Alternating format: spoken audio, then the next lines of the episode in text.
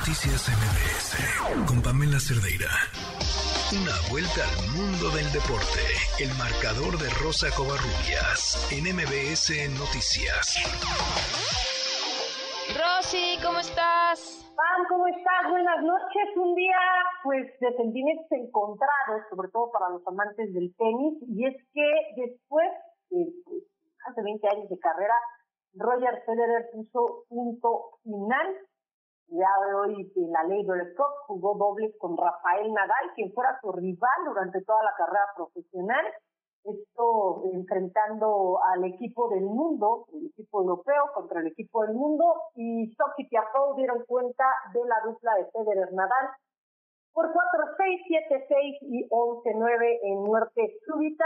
Roger Federer no pudo evitar las lágrimas después de que en la O su arena se pusiera de pie en, su completa capacidad, le aplaudieran, ahí está su esposa, sus hijos, y bueno, pues eh, otro que se vio envuelto en lágrimas fue el capitán del equipo europeo, el señor John Borg, y también Rafael Nadal no pudo evitar el llanto cuando Roger Federer dijo sus últimas palabras como profesional.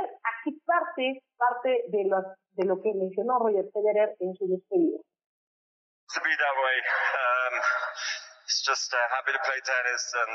Es simplemente un placer jugar al tenis y pasar tiempo con mis amigos. Ha sido un viaje perfecto. Lo haría de nuevo. Mienten Pan es uno de los más grandes de la historia, además un caballero dentro de las canchas, siempre se comportó a la altura, nunca hizo berrinches como hemos visto con otros tenistas, y bueno, pues 103 títulos, 20 de ellos de Grand Slam, 28 Masters 1000 y bueno, pues más de 130 millones de dólares en premios, lo que ganó Roger Federer en su carrera.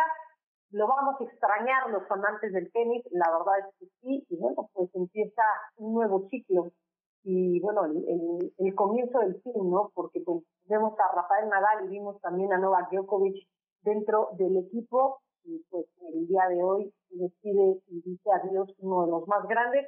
Curiosidades con Serena Williams, Pan, los dos nacieron en 1981, Roger Federer en agosto, y bueno, Serena Williams en tres días estará cumpliendo 41 años, dos grandes que van en el 2022, se les va a extrañar en el tenis.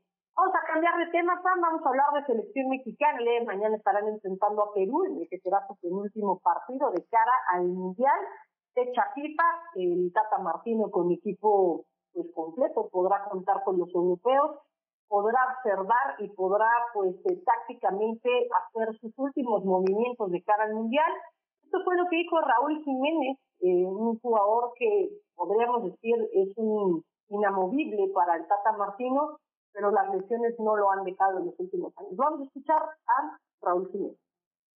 Como dice, ya estuve en dos anteriores, 20 minutos en, bueno, 10 minutos en uno, 40 minutos en otro, y creo que este puede ser diferente, puede ser un mundial en el que, en el que tenga más minutos y tenga más participación, pero todo depende de mí también, de hacer las cosas bien y de seguir trabajando para, para que todo esto vaya como planeado.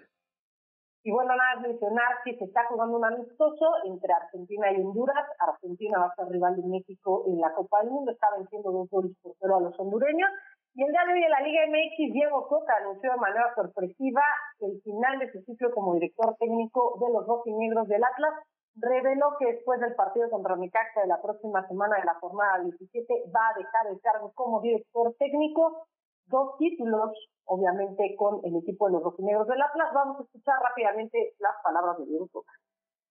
Un momento difícil, el saber desde lo mental, desde, lo, cerebral, de que a este proyecto que le pusimos el corazón, el alma, el cuerpo, necesita un cambio y que seamos nosotros los que tengamos que dar ese paso al costado para que esto siga creciendo. A veces es difícil, pero estamos convencidos, estamos convencidos de eso, porque realmente todo esto empezó, como decía bien Pepe, buscando un objetivo en común, buscando el proyecto deportivo que esté por encima de, de las personas y lo hemos logrado y queremos seguir desde ese lugar, sobre todo por este club.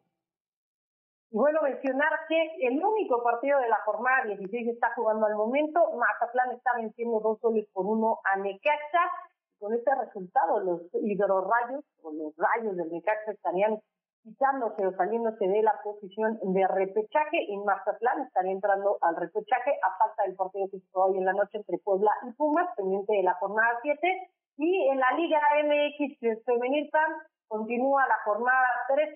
El día de ayer de Pachuca goleó 4 por 0 al Atlas. Monterrey derrotó 1 0 a Cruz Azul, los, las Cholas de Tijuana vencieron 5 por 0 a Mazatlán y hoy las Chivas derrotaron dos goles por uno al conjunto de Pumas y Tigres está venciendo 3 por 0 a Juárez.